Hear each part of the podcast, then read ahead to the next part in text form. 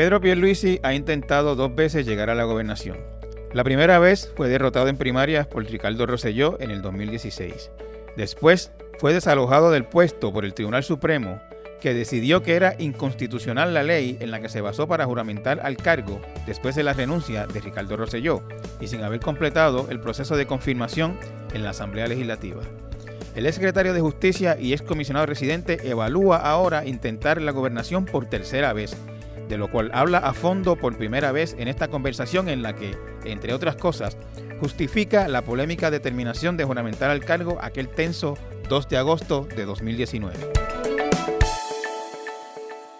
Encantado de tener en mi podcast de hoy al licenciado Pedro Pierluisi, ex secretario de Justicia, ex comisionado residente, ex aspirante a la gobernación y se da casi por seguro que nuevamente aspirante a la gobernación. Saludos, licenciado, encantado de tenerlo aquí conmigo. Saludos, Benjamín, un placer como siempre. Licenciado, eh, usted dijo hace unos cuantos días eh, por la red social de Twitter que estaba considerando seriamente volver a aspirar a la gobernación. De eso hace unos cuantos días, estamos grabando 17 de septiembre. Eh, falta um, dos meses y pico para la época de las candidaturas. Eh, antes de empezar con los temas gruesos que quería tocar con usted, quería eh, sacar eso un poquito del camino. ¿Tomó una decisión ya?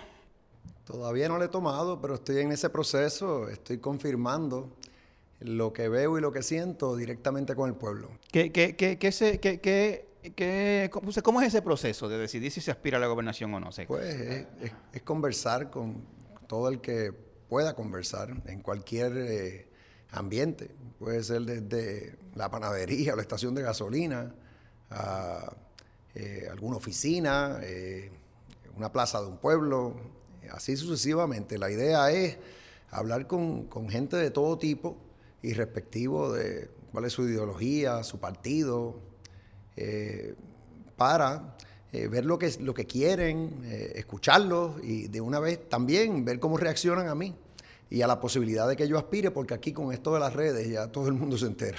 Claro. Y, la pregunta que le tengo es esta. Eh, ¿Qué siente comunicándose con la gente? aquí... Me siento, me siento bien. O sea, yo, y eso ha sido así siempre en mi vida. O sea, quizás por mi manera de ser. Eh, yo ni recuerdo incidentes negativos hacia mi persona. No quiere decir que estén de acuerdo con lo que yo claro. Eh, pienso o digo pero me tratan con, mucho respeto y, mucha cordialidad por regla general.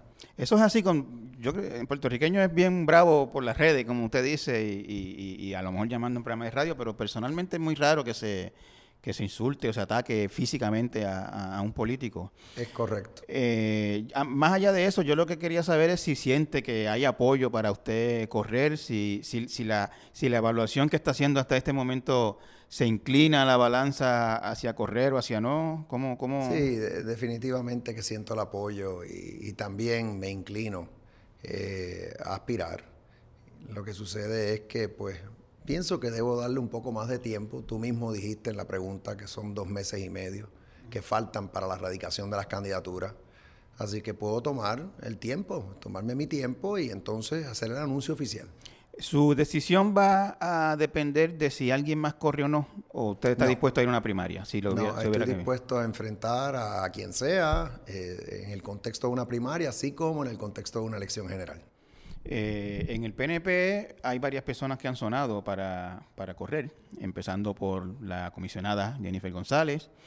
Eh, ha, dicho por redes sociales, no sé si ha hecho un anuncio oficial más allá de eso, el doctor Iván González Cancel. Eh, incluso el mismo presidente del Senado se ha rumorado que también le interesa, eh, Tomás Rivera Chats. ¿Usted sabe, le consta de algunos de ellos que, vaya a correr? Eh, no, no me consta, pero eso, eso, es parte de la democracia. O sea, estas posibles candidaturas están disponibles. O sea, en el Partido Nuevo Progresista, así como entiendo yo en los demás partidos.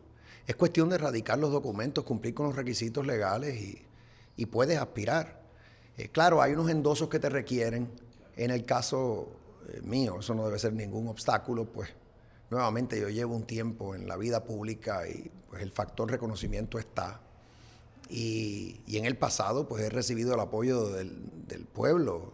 En una ocasión más de un millón de votantes eh, se expresaron a favor de mi candidatura al Congreso. Eso nunca se había visto eh, en la historia política de Puerto Rico. De igual manera, en la segunda ocasión que yo aspiré a la comisaría, saqué más votos que el gobernador electo.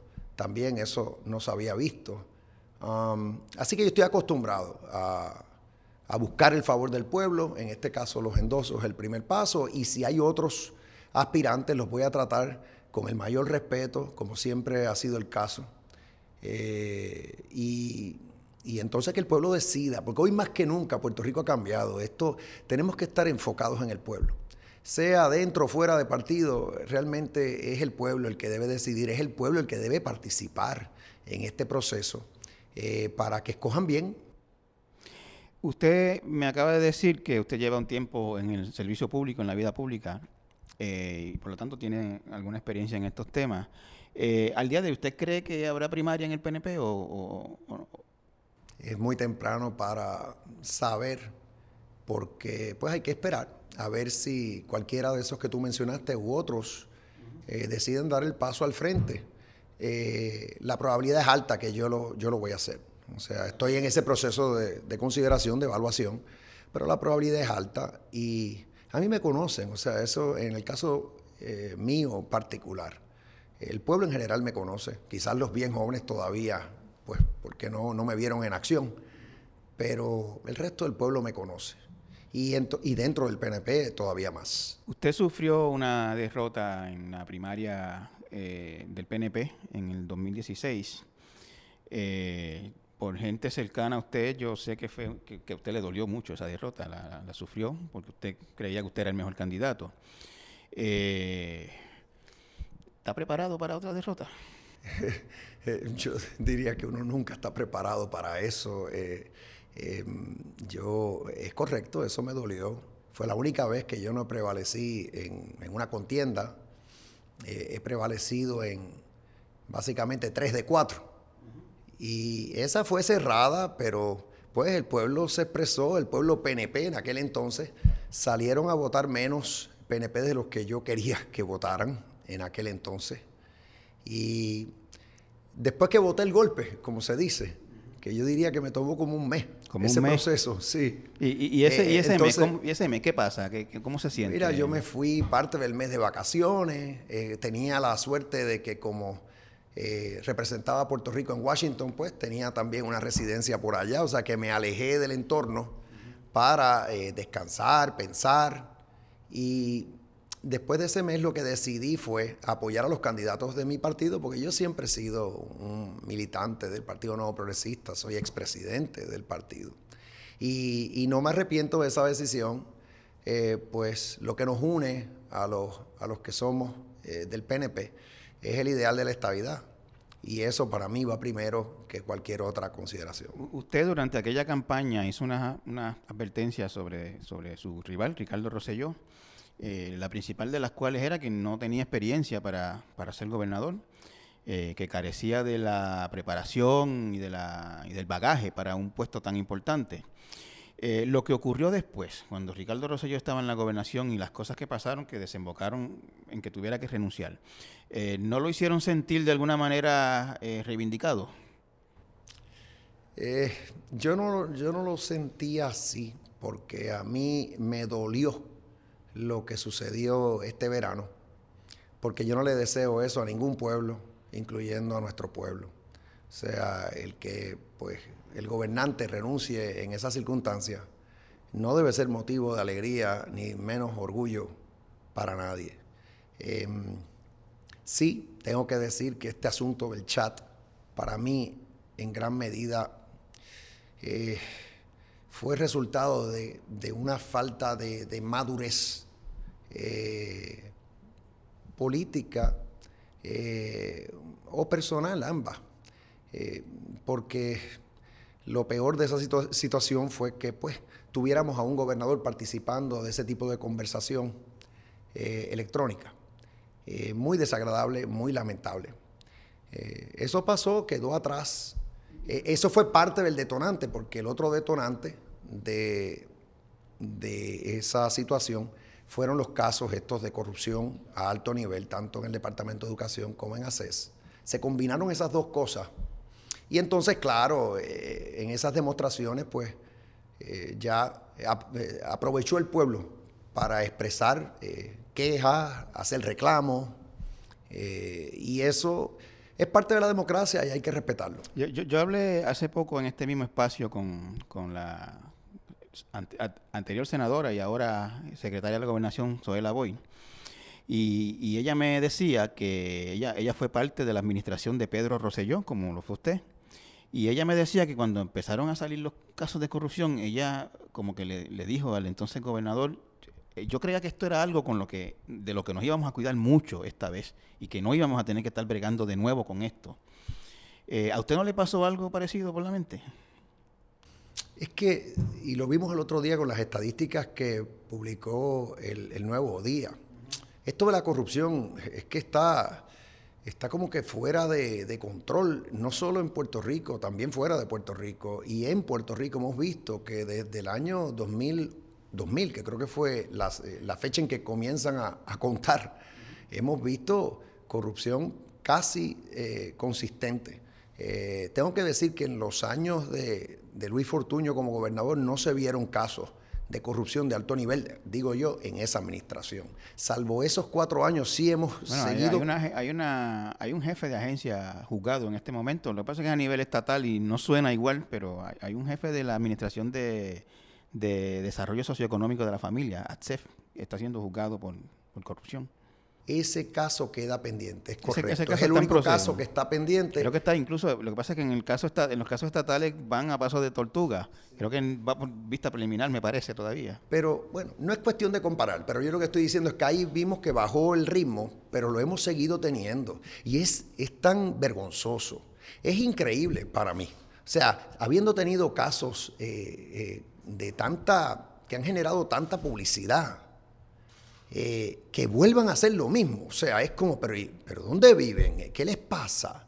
No se dan cuenta que, que realmente es que no solo está mal, sino que la probabilidad es bien alta de que tarde o temprano van a pagar por eso. ¿Usted cree, licenciado? Porque a mí, lo que, a mí la impresión que me da es que, que ellos ven que, al contrario, la mayoría de las veces no pasa nada. Bueno, que sepamos porque lo que vemos es los casos y son notorios y vemos cómo terminan perdiendo la libertad, eh, con su reputación fastidiada, afectando a sus seres queridos. Es horrible. Cada uno de esos casos que hemos visto es una cosa eh, realmente impactante. Entonces, ¿qué hacemos? Esto, esto es una, aquí hay una responsabilidad compartida de gobierno y sociedad en general. Porque cuando tú vienes a ver, esto es un mal social que para combatirlo debe comenzar en los hogares, después en las escuelas eh, eh, y seguir de igual manera eh, en el propio gobierno, tanto a nivel de pues la cultura, las reglas del juego que estableces, pero también cómo procesas al que falla. Entonces, como ves, entonces, y esto no solo incluye gobierno, porque incluye en la empresa privada lo vemos, hasta en entidades sin fines de lucro. Aquí todos tenemos que estar en contra de la corrupción. Todos tenemos que combatir la corrupción. Es una cuestión de falta de moral, falta de ética, falta de principios, falta de valores. De eso es que se habla aquí, o sea, y, rebasa cuestiones ideológicas, porque a mí cuando me dicen, mira, pero en el, por ejemplo, en el Partido Independentista nunca hemos tenido corrupción, pues seguro, pero nunca ha estado en el poder pero que no se piense. Bueno, pero han, administrado fondos públicos. Exacto. Bueno, y hubo casos, ha habido casos. Eh, eh, eh, en una ocasión me recuerdo de uno en particular, no viene al caso el nombre. ¿Independentista De un independentista, sí, de cuna, que, que fue imputado de, se le hicieron señalamientos. pero lo que yo decir, yo no recuerdo ese caso. Si mal no recuerdo, un representante o ex representante. Hay que, hay que verificar. Bueno, hubo un, un ex representante independentista que tuvo un caso cuando después era jefe de agencia con los populares, Irán Meléndez. Exactamente. Es el que usted está hablando. A ese es el que me refiero. Hablo de, una, de alguien que por su ideología se identifica con ese ideal. Otra vez, yo no quiero aquí criminalizar partidos ni ideologías. Mi único punto es que esto no tiene que ver con ideología, esto tiene que ver con una cuestión de valores personales. Y cuando tú tienes muchas, eh, ¿sabes? muchas personas, por decir, en un gobierno pues hay eh, miles y miles eh, pues lamentablemente sigue ocurriendo, seguimos teniendo manzanas podridas. Ahora, el otro día lo vimos, y esto hay que volverlo a repetir, lo acabamos de ver en la agencia que se ocupa de, la recuperación, la reconstrucción luego de desastres naturales en, Estados Unidos, FEMA, y lo vimos al más alto nivel, unas cantidades enormes. Eh, eh, eh, que, o sea, malversada. 1800, un contrato de 1.800 millones obtenido ilegalmente. Eso batió récord. Y eso sucede los otros días. me gustaría que el presidente Trump tome conocimiento de eso, porque hay veces que aquí personalizamos las cosas, generalizamos, entonces de repente nos tildan a nosotros más corruptos que otros. Eso no es correcto. Licenciado, ¿y usted, ¿y usted cómo cree que se combate esto? Porque la gente dice, y yo creo que lo he escuchado usted hablar de esto también, esto es una cuestión de valores, de la familia, de la decencia, y eso es cierto. Pero también uno ve en todos estos casos unos patrones comunes, una, unos esquemas que se repiten.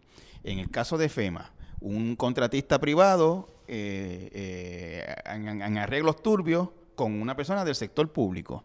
Y en otros casos son pues los contratistas con, y los cambios de orden. Y, todo, tiene, todo es en la relación entre gobierno y empresa privada. Eh, ¿cómo, usted, usted, manejaría este asunto? Sí, sí, diste en el clavo. Eh, lo que yo estoy viendo que ya es, eh, sí, consistente, es, es que hay fallas, hay irregularidades en la contratación pública. Son obvias. Entonces ya aquí tenemos un andamiaje legal para que cuando detectamos la corrupción pague las consecuencias que sea. leyes sobran. Es leyes sobran.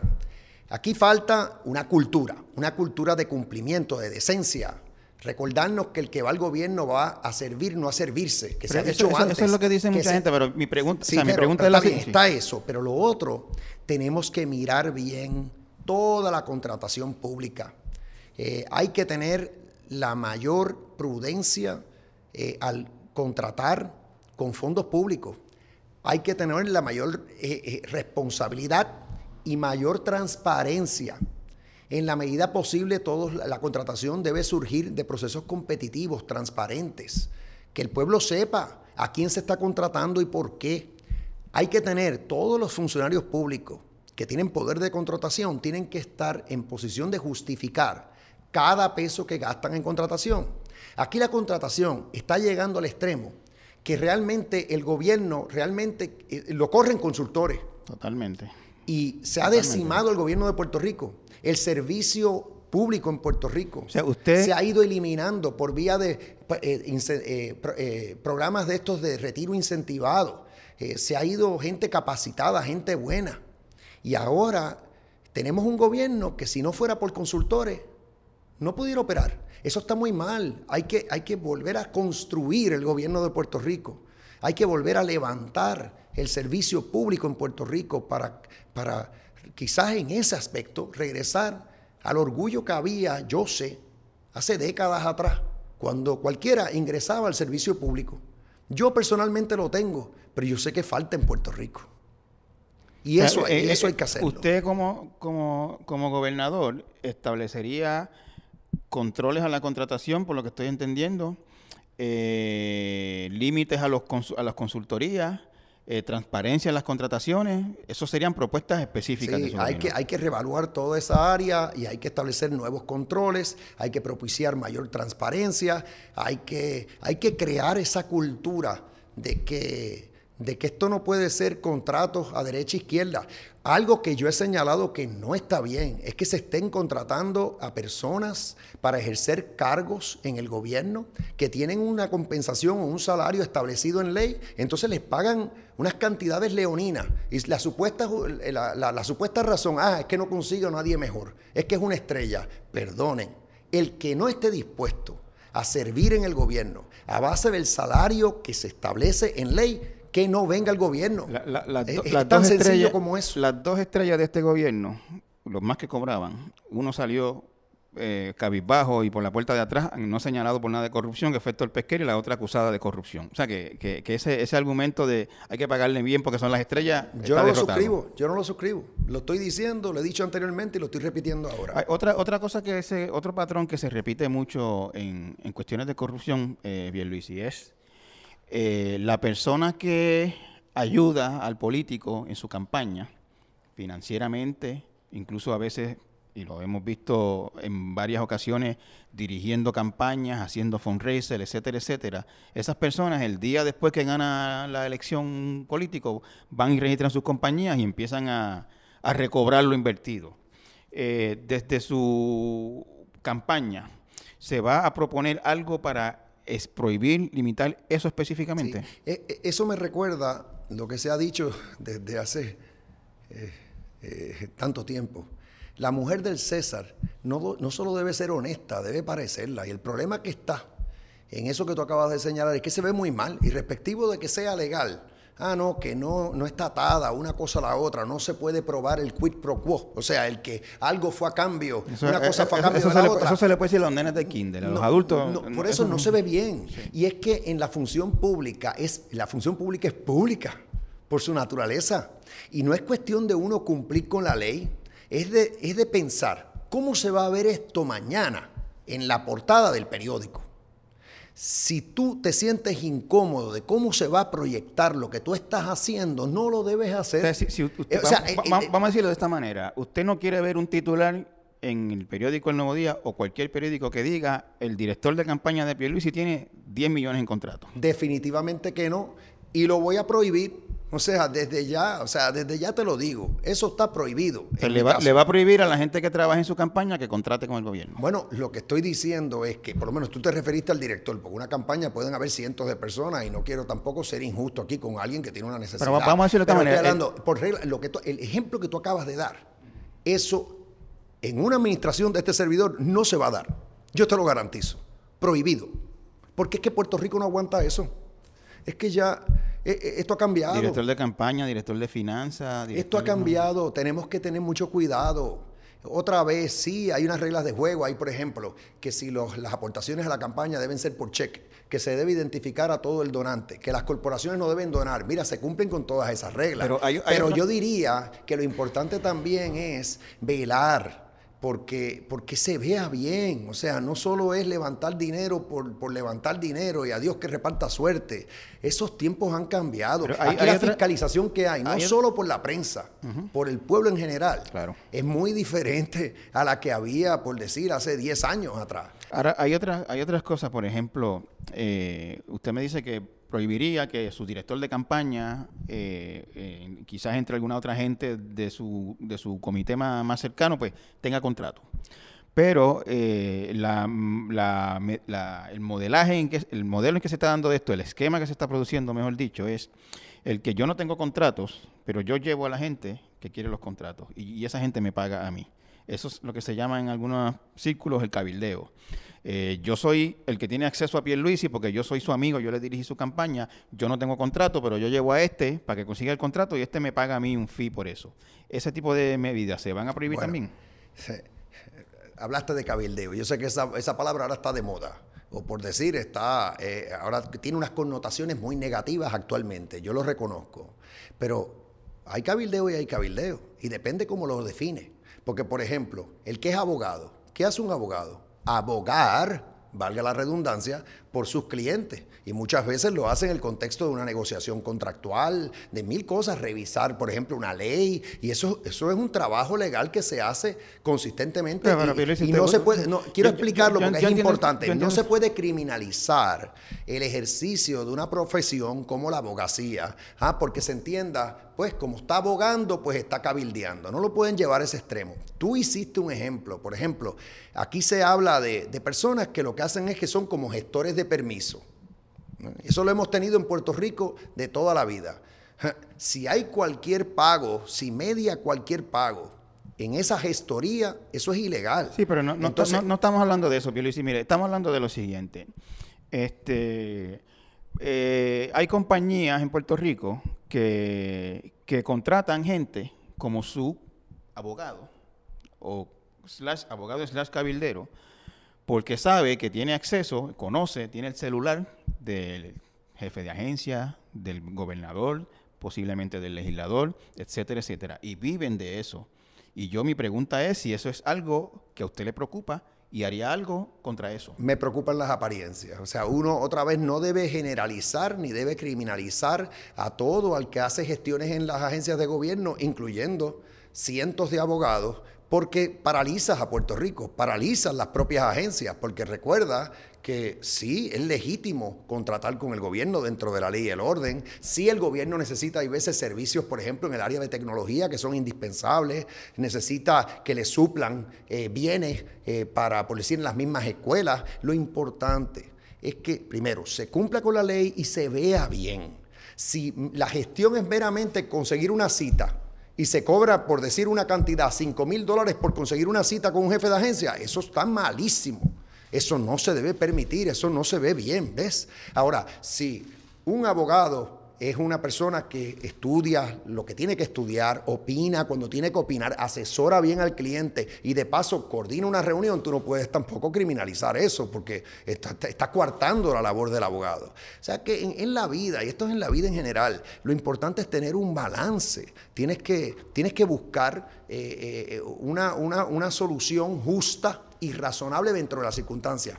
Pero te admito, te admito que el ambiente está cargado te admito que hoy día no hay tolerancia para lo que acabo de dar como un ejemplo, que venga alguien a cobrar por tener acceso a un jefe de agencia. yo, eso está, yo, le, yo, le, puedo garantizar que si usted llega a Fortaleza y a los dos o tres meses nos estamos enterando de que su jefe de campaña, su jefe de finanzas, su, su presidente de, lo, de, tal comité o de tal cosa está eh, cabildeando, llevando clientes de la agencia, se va a saber y va a tener problemas. Y va a ser extremadamente tóxico. Eh, aparte de, controversial. O sea que yo estoy claro, yo estoy claro que esto es un nuevo Puerto Rico, como yo te diría que está haciendo en muchas otras partes. A, mí vuelvo y traigo el tema de Washington, porque en Washington están pasando unas cosas, incluyendo a nivel de la propia presidencia, que le paran los pelos a cualquiera hablando de quién se aprovecha y cómo hace las cosas. Eh, o sea que esto es, esto es algo, yo te diría hasta global. Y aquí pues no podemos estar ajenos a que, a que la, eh, la, cuestión pública hay que llevarla con decencia, con honestidad. El pueblo está cansado, el pueblo está desilusionado. Aquí tenemos un gobierno todavía en un proceso de quiebra. ¿Y por qué? Porque hubo mal gasto. Mínimo una tercera parte, una tercera parte de esa deuda fue financiando déficits del gobierno. Pero, pero ¿por qué? Si nuestra constitución estableció desde el primer día que deberíamos tener presupuestos balanceados. O sea, ¿y quién falló? ¿Y quién falló? Entonces, emisiones, pues los que las hicieron. O sea, y esto, esto quedó ahí y tiene que estar claro para todo el mundo. ¿Ha, estado leyendo el periódico en estos días de ese festín de contratos en la legislatura? Más de mil contratos en dos años. Eh, contratos a, entrenadores físicos, artesanos que dan servicios de seguridad, este, hermanos que tienen más de un millón de contratos. hay como un descontrol de otorgación de contratos en la legislatura. Hasta ahora se ha examinado solamente la Cámara. Entiendo que en algún momento se examinará el Senado también. Eh, ¿Le parece que eso está bien? ¿Le parece que necesita algún control? ¿Qué usted haría con eso? El mismo, el mismo principio debe regir a las tres ramas de gobierno, no solo la rama ejecutiva, la rama legislativa y también la rama judicial. Son fondos del pueblo. En la, rama, en la rama legislativa llevan muchísimos años haciendo lo mismo. Allí los senadores y, y representantes pueden dar contratos prácticamente sin ningún control mientras estén dentro de su presupuesto, que normalmente es exagerado.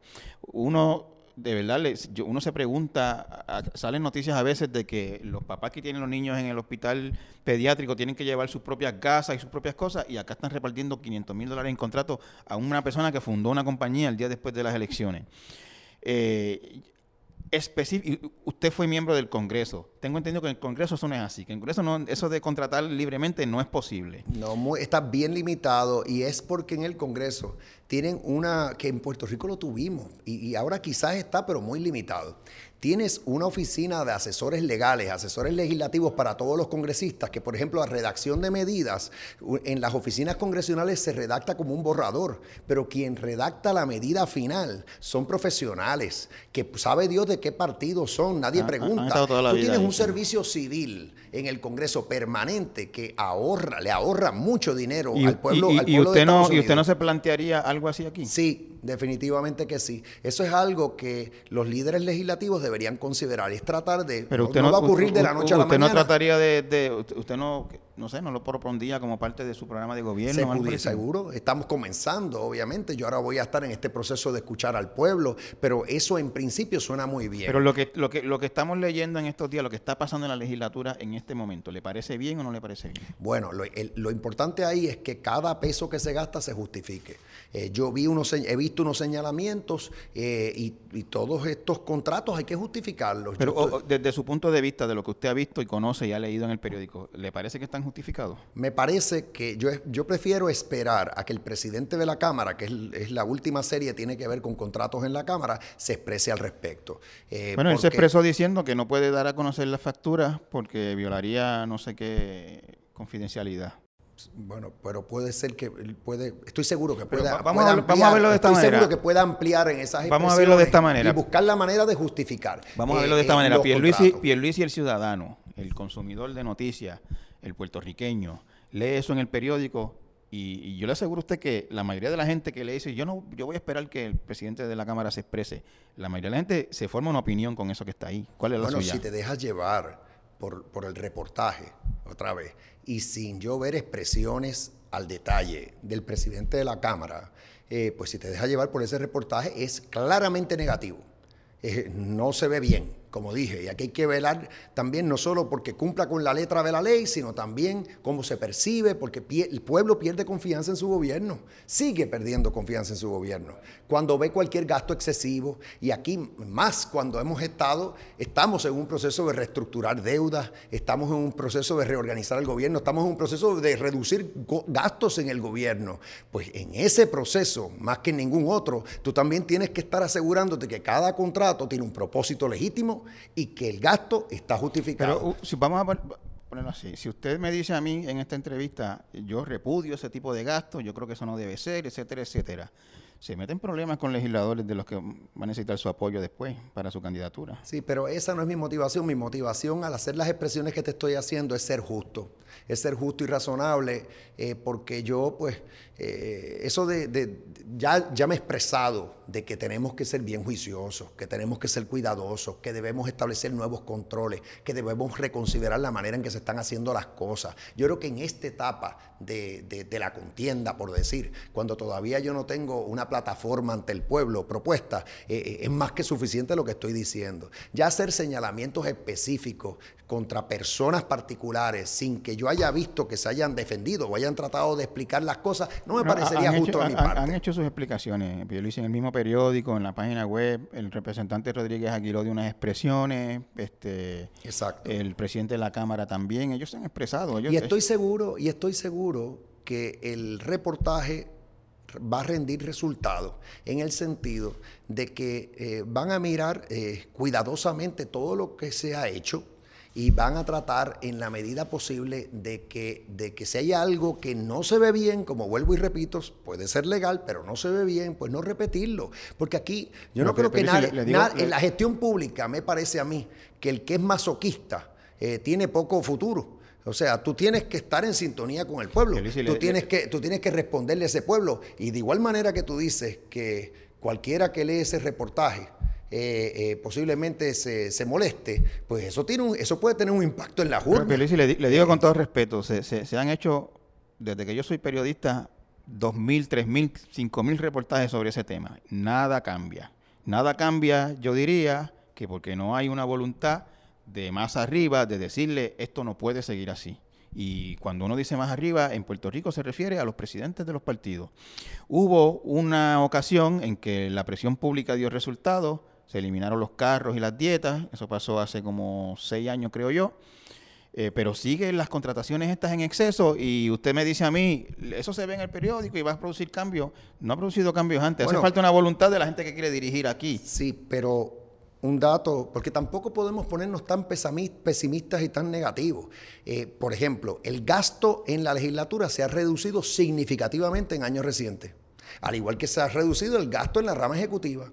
Y eso es un adelanto, porque cuando a ti te reducen el presupuesto, tienes menos de dónde eh, eh, excederte. Entonces te, te, la hacen más difícil y entonces se limita ese tipo de contratación meramente porque te redujeron. Pero, eh, pero esa es este, una medida. En este cuatrienio hemos visto plazas de, de creyentes, estatuas de gallos, este, contrataciones de entrenadores físicos, como hemos visto en estos días, una pareja de hermanos con un largo historial en el PNP, yo estoy seguro que usted los conoce porque usted es de ese partido hace tiempo, que son los Díaz Vanga, con más de un millón en contratos este, si hay menos, no se está notando, por lo menos ahí. Bueno, nada más que yendo otra vez, números objetivos. Tú no vas al presupuesto de la legislatura y vas a ver una reducción sustancial. Que posiblemente todavía hay eh, por dónde cortar, pues, debe ser el caso. Eh, y lo importante es seguir mejorando. Ya yo te he dicho, ya yo te he dicho y lo voy a repetir, que aquí debemos reconsiderar la manera en que estamos haciendo las cosas. Se deben establecer controles adicionales. Debemos propiciar mayor transparencia. ¿A, usted le parece que, que una plaza de creyentes, lamentablemente no me sé de memoria lo que cuesta, creo que era como un millón de dólares o algo así, eh, debe tener prioridad sobre la contratación de patólogos en ciencias forenses para que la gente no tenga que seguir esperando un mes porque le entreguen eh, eh, ya ahí entras en otro tema. Las prioridades son bien importantes, sobre todo cuando tienes recursos limitados. Y tienes que tenerlas bien claras. Y por ejemplo, la seguridad pública tiene que tener de la mayor prioridad, al igual que la salud de nuestro pueblo y la educación de ¿Y nuestro le parece pueblo. Que esa, los le, tres pilares, le, parece que la gente que está a cargo ahora está entendiendo eso? Deben entenderlo. Eh, yo sé, yo sé que deben entenderlo. Mi pregunta es si usted cree que lo están entendiendo. Bueno, es que si no lo entienden, el pueblo va a pasar la factura, porque aquí estamos a la vuelta de la esquina de unas próximas elecciones y la gente está bien pendiente. Y aquí todos, todos los que están en la función pública, yo no tengo un cargo público, pero todo el que tiene un cargo público tiene que, un cargo electo, electivo, o sea, tiene que defender su gestión y va a tener una fiscalización mayor de la que nunca antes tuvo. Y esa nueva regla, ese, ese nuevo Puerto Rico, eh, eh, es, el, es, el, que tenemos, para bien yo diría. Eh, en mi caso, pues yo no he estado en la, en la función pública en estos últimos años. sí lo estuve en el pasado, gracias a Dios, yo no tuve señalamientos en aquel entonces. pero ahora estoy bien consciente de que, de que tenemos que hacer las cosas bien y que eso no significa meramente cumplir con la ley, que tienes que inspirar confianza en el pueblo, porque si no, Puerto Rico no va a echar hacia adelante con un pueblo eh, que no tiene confianza en su gobierno, con un gobierno que no le está respondiendo a ese pueblo. El gobierno tiene que ser facilitador del crecimiento económico que le falta a Puerto Rico, no obstaculizador. El gobierno tiene que inspirar eh, a la gente buena, a mira, el que puede crear una empresa que lo haga, no, no meramente diga, no lo voy a hacer porque aquí nada más que le dan permiso a los que tienen conexiones. Pues eso está muy mal. Los permisos deben estar disponibles para todos, debe, utilizando la tecnología, deben darse rápidamente, por dar un ejemplo.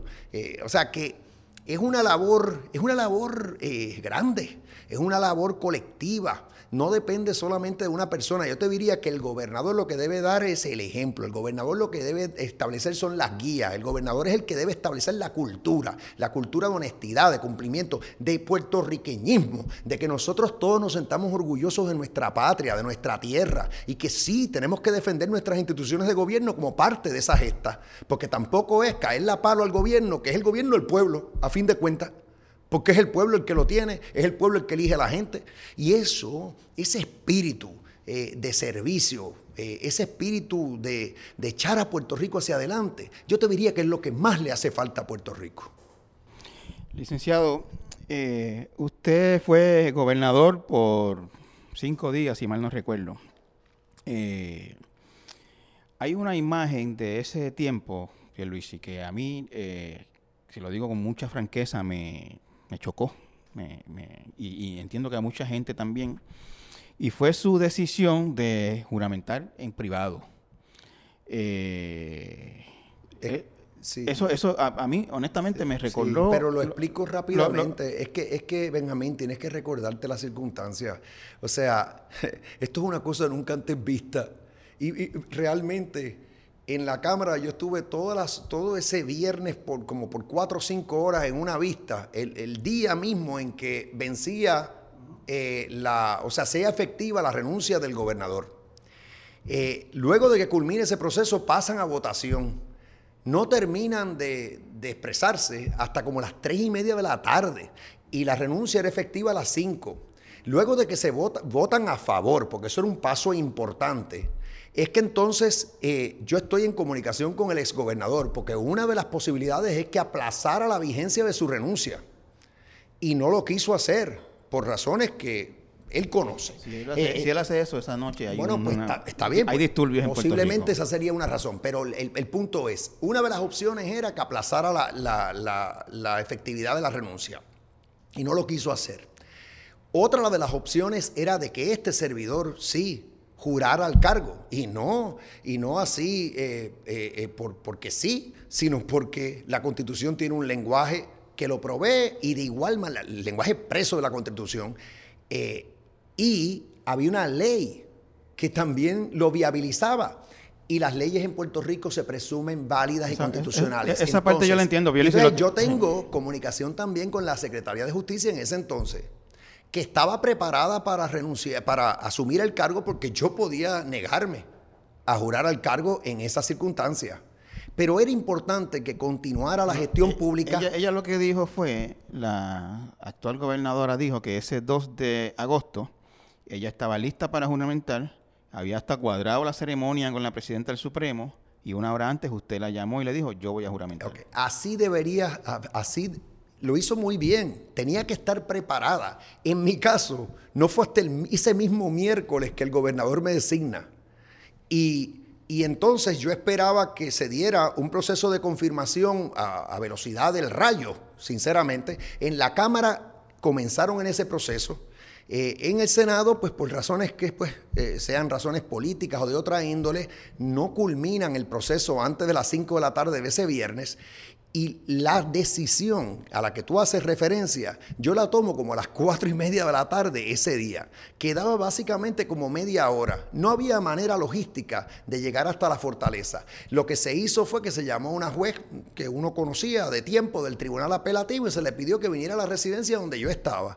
Es que las circunstancias no eran normales, eran extraordinarias, pero tenía que haber un gobernador a las 5 de la tarde. Pero lo que, lo que mucha gente se pregunta y entiende que hubiese sido un curso de acción posiblemente más, más prudente, por decirlo de alguna manera, era que usted continuara el proceso de confirmación y que Wanda Vázquez juramentara esa hora y si usted era confirmado, entonces ella este, le cedía el puesto a usted, renunciaba o algo por el estilo. Lo que sucede es que en ese momento tú tenías un lenguaje expreso de la Constitución que dice que el primero en la línea de sucesión es el secretario de Estado.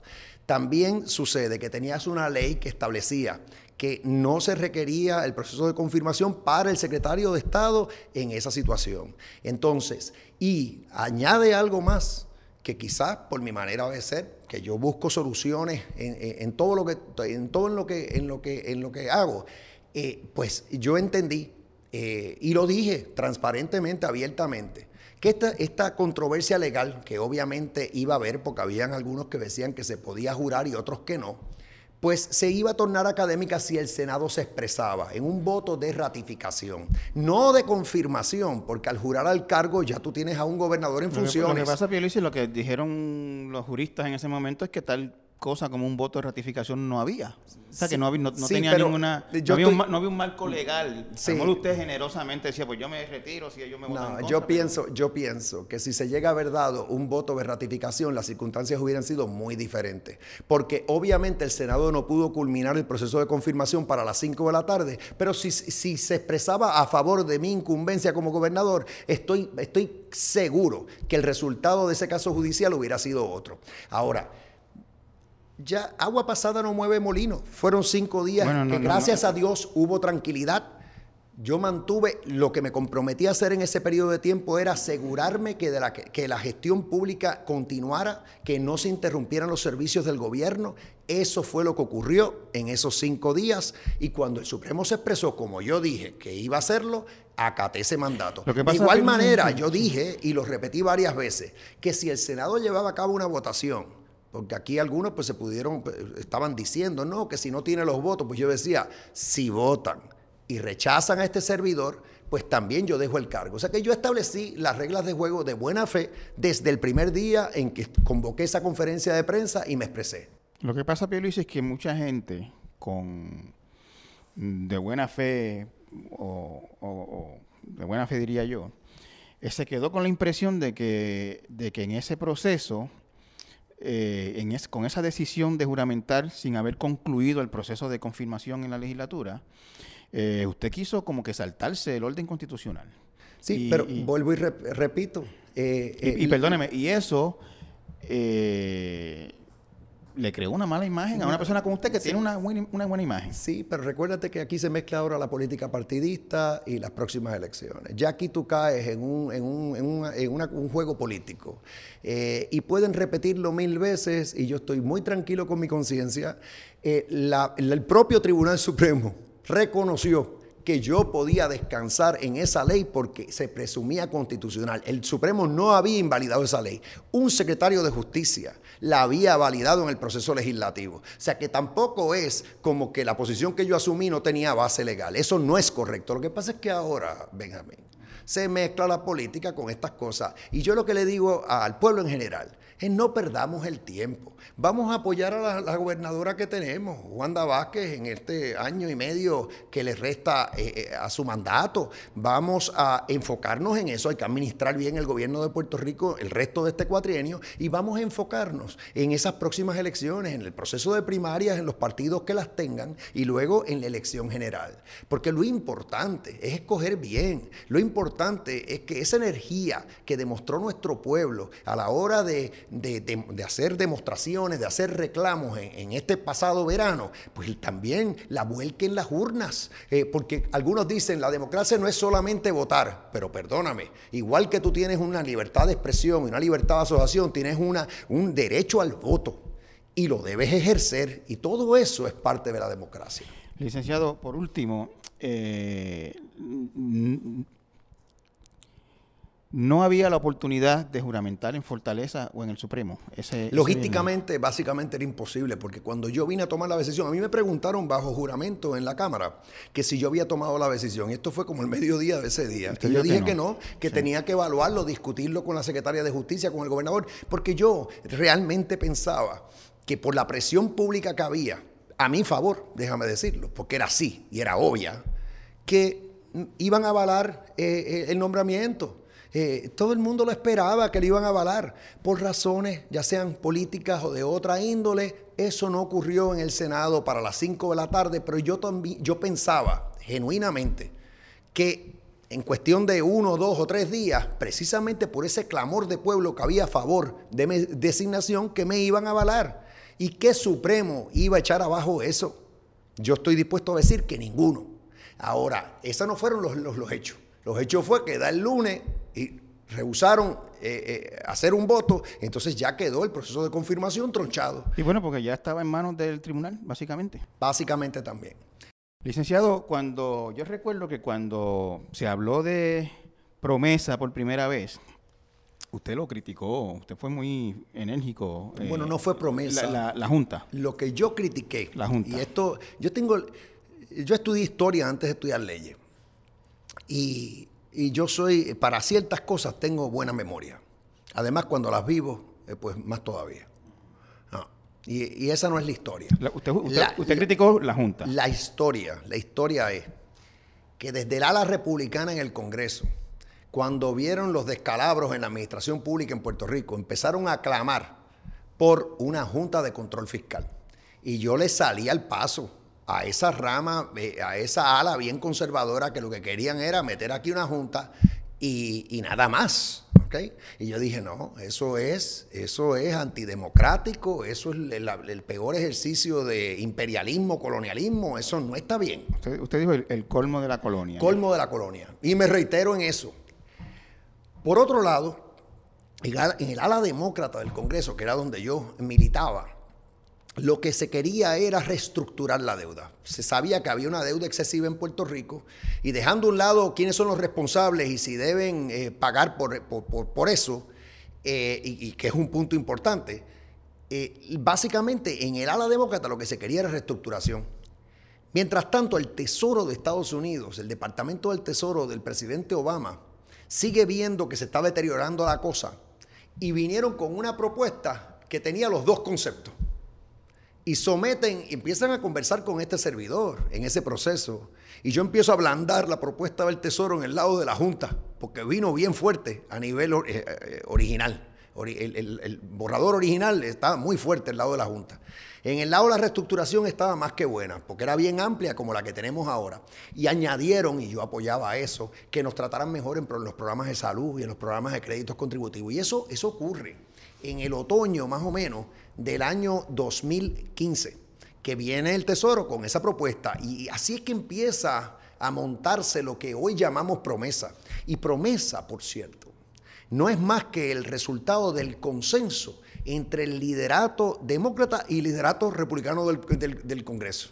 Y no es perfecta, seguro que no. Eso fue como un acuerdo a medias y el voto en el Congreso a favor de promesa fue un voto renuente, fue un voto eh, tormentoso, fue un voto, no fue un voto agradable para mis colegas en el Congreso. Y, eso es lo que tenemos. la, pregunta mía era esta. Eh, al principio, usted resentía la idea de un control sobre, Puerto, sobre el gobierno de Puerto Rico, de, parte del, del, Congreso, de parte de, eh, instaurado por el Congreso que lo suavizaron, que pusieron que el gobierno de Puerto Rico primero iba a tener las opciones, al principio no era así. Yo, yo, conozco también esa historia. Este, sin embargo, eventualmente cuando la Junta entra en fusiones, pues usted tiene una actitud de bastante eh, apertura y cercanía con, la, con las gestiones de ellos. Bueno, es diferente, yo diría que no, Primero lo que sucedió fue eh, el consenso que te menciono, o sea, no era, la ley no es perfecta y tuvo, eh, eh, y nunca es agradable que tú tengas un ente supervisando al gobierno de Puerto Rico. Eso, eso lo repudiamos todo, es vergonzoso realmente, pero cuando ya más bien hablas de cuál fue mi actitud, no era ni pública, bueno, quizás en una que otra ocasión, realmente tienes que entender que eh, yo pasé a laborar después de dejar el Congreso en un bufete que anteriormente a mi llegada, con antelación a mi llegada, luego de un proceso competitivo, la Junta lo escoge como asesor legal externo. Y yo me laboré en ese bufete hasta que renuncié al cargo cuando juro como secretario de Estado. Y eso fue pues hace mes y medio atrás. Y como parte de mis funciones en ese bufete, yo era parte del equipo legal de esa junta. Así que, y eso pues cualquier abogado lo entiende y lo puede entender cualquiera que ha tenido abogado. Pues tu abogado pues te va a representar, te va a asesorar eh, y va a tener eh, lealtad hacia ti como cliente del abogado. Y esa relación mía que, quedó atrás, o sea, porque eso fue eh, eh, hasta hace mes y medio atrás. Ahora, yo no era un actor en esa, si le llamamos así, novela, porque yo no tomaba las decisiones, yo no soy, nunca he sido miembro de esa junta, eh, y las decisiones de la junta le corresponden a la junta, y las decisiones del gobernador, ex gobernador, le corresponden al ex gobernador. Y la pregunta entonces viene a ser la siguiente. de esas acciones de la junta, ¿usted las apoya? ¿Las, las hubiese apoyado en su momento? Sí. Vamos a hablar de temas específicos, por ejemplo, el plan de, austeridad, los recortes dramáticos al, presupuesto público. como este, ciudadano, que tú me dijiste, bueno, ¿qué es lo que soy yo ahora?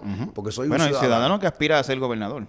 Okay. Pues, o, que, está evaluando estoy en el proceso, estoy en el proceso. Yo te diría que eh, lo primero que digo es lo siguiente. Eh, tanto el asunto este de la ley 80 como el asunto del bono de Navidad, me parece a mí que fueron controversias innecesarias, ambas. Ni la ley 80 eh, iba a ser o es una panacea o un resuélvelo todo en el área económica de Puerto Rico, ni el bono de Navidad es un gasto así que tú digas no tiene justificación alguna.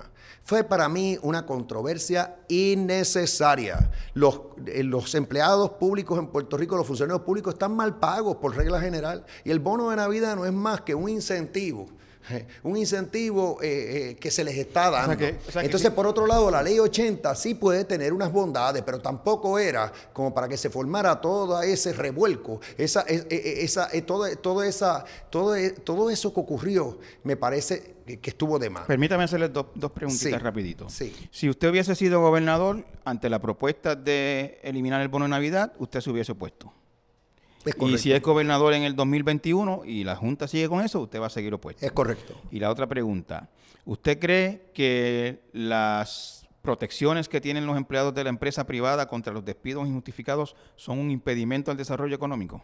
Bueno, admito que reduce costos cambiar ese andamiaje, pero tampoco es como que de porque lo hagas, que entonces te está garantizado. Pero, reducir costo también puede ser que el salario mínimo, lo corten a la mitad. y eso no quiere decir que es bueno. Exacto, ese es mi punto, pero mi punto es ese. O sea, tú tienes que, tú tienes que sopesar todas estas cosas. Y sí, eso reduce costos, pero tampoco eh, eh, era como para que se formara lo que se formó. Está bien, pero vamos, vamos, a verlo de esta, vamos a verlo de esta manera. Si usted lo que por lo que estoy entendiendo, lo que a usted le pareció mal fue el revolú que se formó. Si el gobierno lo acepta de buena gana, usted no, no hubiese tenido problema con eso. Bueno, tampoco así, porque tú tienes que buscar, conciliar. ¿Qué es, qué el, qué, es gobernar? El gobernar, gobernar es el arte de conciliar intereses encontrados que tú vas a tener en Puerto Rico. Por un lado, tú vas a tener el sector sindical y por otro lado, vas a tener el sector empresarial. Y tienes que buscar un punto medio entre los dos. No le puedes dar la razón totalmente a ninguno de los dos porque no le haces bien a Puerto Rico. Lo mismo te ocurre, por ejemplo, con los ambientalistas y los desarrolladores.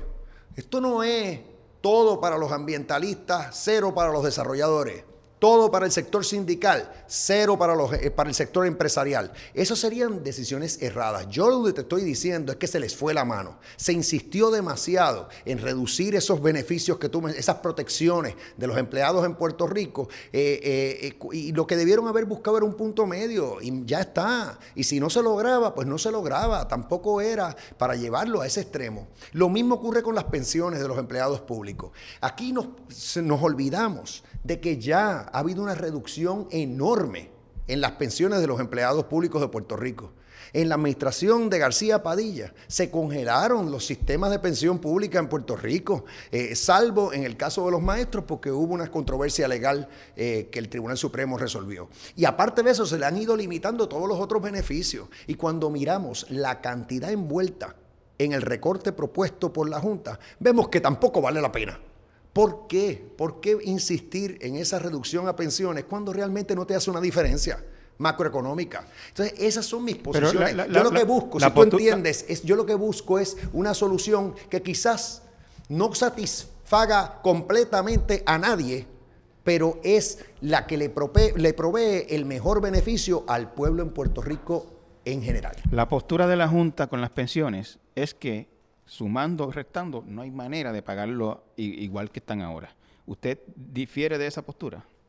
Se puede, se pueden pagar. Es más, si, si yo me dejo llevar por el crecimiento económico que hemos tenido en estos años, sin que hayan entrado los fondos federales eh, como debe ser, si me dejo de llevar por los recaudos que ha tenido el Departamento de Hacienda en estos años, eh, hay que estar bien pendiente de todas estas proyecciones que se están haciendo. El plan fiscal es un documento vivo. Eso no, eso no puede ser un documento estático, eso hay que estarlo revisando consistentemente. Y yo discrepo, yo creo que aquí sí hay recursos para cumplir con esas pensiones. Y quizás tengas que recortar por otra, por, otra vía, pero, eh, pero lo, se puede hacer. Algo que tú mencionaste fue que tú usaste el término plan de austeridad. Y yo tengo que decirte lo siguiente, las etiquetas sobran. Aquí lo que ha pasado es que ha habido reducción de gastos. ¿Pero por qué ha habido reducción de gastos? Por el exceso de gasto que tuvimos por todos estos años. Enseguida se le pone la etiqueta de austeridad. lo, que pasa eh, es lo siguiente, dice que la gente ve, ok, es verdad que estábamos gastando de más y que había que reducir. Pero entonces la gente ve que cierran escuelas públicas, que limitan los beneficios del plan de salud de gobierno, eh, que están hablando de cortar pensiones, que quieren cortar el bono de Navidad, que en algún momento había un pleito hasta por quitarle un día de trabajo a los empleados públicos, que, que hubiese sido como el 20% del salario de ellos. Sin embargo, uno ve las supercontrataciones siguen, eh, siguen las supercontrataciones en la legislatura, siguen los supersalarios de jefe de Eso es lo que hay que cambiar. Y, y hay que, pero eso sí, hay que tener conciencia, el tope, el tope del gasto lo pone la Junta. Pero ¿Cómo lo distribuye? Eso debe ser un trabajo que en el que se coopere más entre Junta y Gobierno para establecer dónde están las prioridades. Ahí, cada vez que hay garatas entre la Junta y el Gobierno, es una pérdida de tiempo y de recursos. En ese sentido, deberían ponerse de acuerdo en, qué se gasta, en qué se gasta el dinero. Deberían ponerse de acuerdo en eso. Usted me ha dicho a mí que usted va a estar garateando por las pensiones y por el bono de Navidad, si fuera el caso. Y, por, y también diría que si se vuelven a, insistir en esto de ley 80 cuando sabemos que no había ambiente para eso, también yo diría eso es una decisión equivocada. O sea, yo lo que estaría buscando no es tanto junta versus gobierno, es el bienestar general de nuestro pueblo. Es que nosotros eh, nos enfoquemos en que Puerto Rico crezca, nos enfoquemos en que hayan buenas oportunidades para nuestra gente joven, para nuestra y que haya una buena calidad de vida para nuestros envejecientes, que nos enfoquemos en que el gobierno funcione nos enfoquemos en lo que dijimos anteriormente, que volvamos a tener un gobierno que, en el que tengamos servidores públicos bien compensados, bien motivados y no una retaíla de consultores que nos están costando de más. Felicio, se nos eh, está acabando el tiempo. Hay dos temitas que quiero tocar rapidito antes de terminar. Uno es si una de las medidas más controversiales y, fuertes de la Junta, desde mi punto de vista de mucha gente, es el recorte violento a la Universidad de Puerto Rico. ¿Usted hubiese consentido con eso? Le cortaron la mitad del, presupuesto, básicamente. Bueno, ahí lo importante, y yo veo que la universidad está, está, está, está, está pudiendo echar hacia adelante dentro de las circunstancias, y tengo que quitarme el sombrero. difícil. Bueno, pero lo están logrando, porque han habido unos aumentos de matrícula. Yo, eh, ahora mismo, el único tranque que hay es en la matrícula de los estudiantes graduados, eh, pero la, la, la universidad no ha cortado ofrecimientos académicos y está estableciendo el programa de becas que le permite a todo estudiante en Puerto Rico que tiene necesidad económica estudiar en la universidad, claro, si lo, si lo admiten. Eh, o sea que a pesar de esos recortes, que tampoco es una cuestión ideológica, yo entiendo que el recorte, la reducción en el subsidio a la universidad es producto de la crisis fiscal, porque aquí se le ha reducido el presupuesto a todas las agencias del gobierno y no, no ha habido excepciones a todas. Lo importante de la universidad es que, a, ninguna le cortaron la mitad como a la. Pero hay que mejorar la administración en la universidad y ha estado sucediendo. Y lo único que ha sucedido es que le aumentaron, le triplicaron, creo, el costo del crédito y hay estudiantes que se están teniendo que endeudar cuando antes de tener el caso, como en las universidades americanas. Bueno, la, la, realidad del caso es que la matrícula la universidad es, está por debajo de la beca. El que tiene elegibilidad para beca PEL, la beca le da para el pago de la matrícula y le sobra. De igual manera, el que tiene necesidad económica eh, y no necesariamente cualifica para la beca hay un programa de becas para asistirle. Yo no, voy, yo no estoy defendiendo todo lo que se ha hecho, pero yo te diría que el pensar en el Puerto Rico de hoy, con la crisis fiscal que acabamos de tener, que todavía no ha terminado, porque hay que acabar de someter ese plan de ajuste del gobierno central, eh, que podemos dejar a la universidad sin que se le toque. Eso es irreal. Ahora, ¿qué tenemos que propiciar? Que la universidad eh, siga operando de forma efectiva, que sigan propiciando la investigación en la universidad, que no pierdan fondos federales, al revés, los aprovechen más que atraigan estudiantes de Estados Unidos y de países extranjeros más de lo que lo han hecho en el pasado, que exalumnos de la universidad le aporten a la universidad, que eso se ve en otras universidades del mundo. Hay tantas cosas que se puede hacer para levantar la universidad y los mismos estudiantes lo saben, los mismos estudiantes lo han propuesto, los mismos estudiantes son los que se quejan del mal gasto en la universidad. O sea que... Eh, eh, eh, yo lo único que te estoy diciendo es eh, el, tratar de decir, pues vamos entonces a olvidarnos del recorte en el subsidio que se dio y restablecer eso. Hoy día yo sé que eso no es factible el gobierno de Puerto Rico, pero hay mil cosas que se pueden hacer para que tengamos una buena universidad y que estemos orgullosos todos de ella. Pero Luis, y la última pregunta. Eh, ¿Está muerta la lucha por la estadidad? En lo más mínimo. Está bien difícil, no ha pasado nada desde el 2012 para acá que hubo una victoria de la estabilidad, que se puede interpretar como victoria. En el 17... El, el, tema de la estabilidad hoy día ya se cae de la mata. Cuando vemos la forma en que nos han estado tratando en el gobierno federal y vemos que tenemos a una comisionada residente haciendo lo indecible por defendernos pero tendríamos cinco representantes y dos senadores bateando por nosotros. El que niegue que eso tendría un impacto en estas circunstancias no vive en el planeta Tierra. De igual manera, cuando vemos un presidente eh, insultándonos como este presidente lo ha hecho, eh, que, obviamente no tienen ni que venir aquí para nada, porque aquí no tienen que venir a buscar el voto. El que no piense que tener el voto por la presidencia vale, también no está, está ajeno a la realidad. esos, son, los, son yo entiendo esos argumentos, son los argumentos pro estadidad de siempre. La pregunta tenemos que seguir haciéndolo. La, pregunta mía es que, o el planteamiento mío es que durante todo este tiempo, desde el 2012 para acá, que hubo lo que primero se puede interpretar como una victoria estadista, que estaba usted en el Congreso, que en este cuatrenio está gobierno y, y comisionada residentes del Partido Estadista, y no avanza nada, no se ve nada que, bueno, Un paso de avance sería que en vez de estarnos enfocando en opciones y definiciones, que ese es el cuento de nunca acabar, porque siempre va a haber alguien que no está satisfecho con la definición o la opción que se le presenta al votante, acabemos de tener un voto de estabilidad sí o no el día de las elecciones y que utilicemos que esté y que ese voto esté avalado por el secretario de Justicia de Estados Unidos y que utilicemos fondos federales para financiar esa consulta. Ese paso sería un paso de gran avance le pasaría la bola al Congreso como nunca antes. y yo creo que eso haría ¿Usted sabe lo que va a pasar? Si, si hay un plebiscito de estadidad sí o no, a lo mejor la estadidad saca, poniendo que gane, que no es seguro, 52, 53, 54%. Yo pienso que más que eso, pero, pero, si es 52, 53, 54, es mayoría. Y eso sería un voto bien fuerte a favor de la estabilidad. Ahora, yo pienso que va a exceder ese monto. Eso es correcto, pero hay gente que piensa que va a sacar menos, que, va, que va a perder. Veremos. Y como yo siempre le dije a mis compañeros y compañeras en el ideal, eh, cuando uno está abogando por esta causa, no le puede tener miedo al voto del pueblo es el voto del pueblo el que le hace falta en esa causa. Y para que no haya controversia, que sí el día de las elecciones y que sea una papeleta aparte y que el que quiera votar como quiera votar por las candidaturas que se le van a presentar, que lo haga, pero que entonces vota conciencia en cuanto a si quiere esa estabilidad o no la quiere. Y ahí todo el que esté en contra va a tener la oportunidad de votar en contra. Y todo el que esté a favor, pues a favor. ¿Y por, por qué nadie le hizo caso al 97% en Estados Unidos? Porque hubo un problema de falta de participación electoral.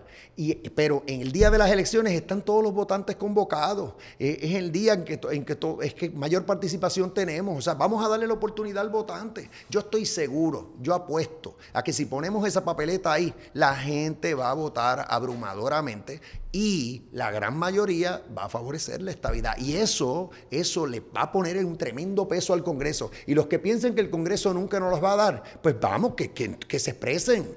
Porque es importante que se le dé esa oportunidad a nuestros votantes para que ya no tengan más excusa en el Congreso. Siempre vienen con el mismo cuento. Ay, ustedes no se ponen de acuerdo. Es que usted me dice eso y, y yo recuerdo que en el 2012 la estadidad sacó, la estadidad ganó ese plebiscito. Es correcto. ¿Y no pasó nada? En el 2012 tuvimos un proceso de plebiscitario que tenía dos componentes. El primer voto fue clarísimo. Incuestionable. La mayoría rechazó el estatus colonial que vivimos. En el segundo voto lo que ocurrió fue que algunos no se expresaron. Entonces, por primera vez, fueron al Congreso los que se oponen a la estabilidad a decir que había que contar los votos en blanco, algo que nunca se ha visto en democracia alguna, porque el único que voto que cuenta es el que se, el que se, el que se da.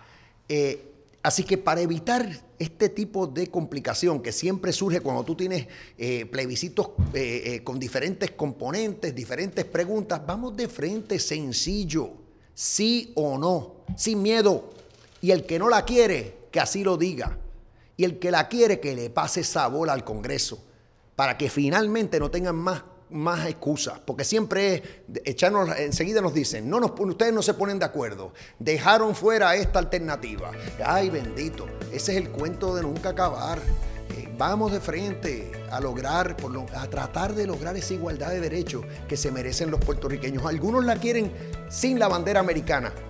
Yo la quiero con la bandera americana y nuestra bandera. Eh, no la tenemos. Vamos a buscar esa igualdad.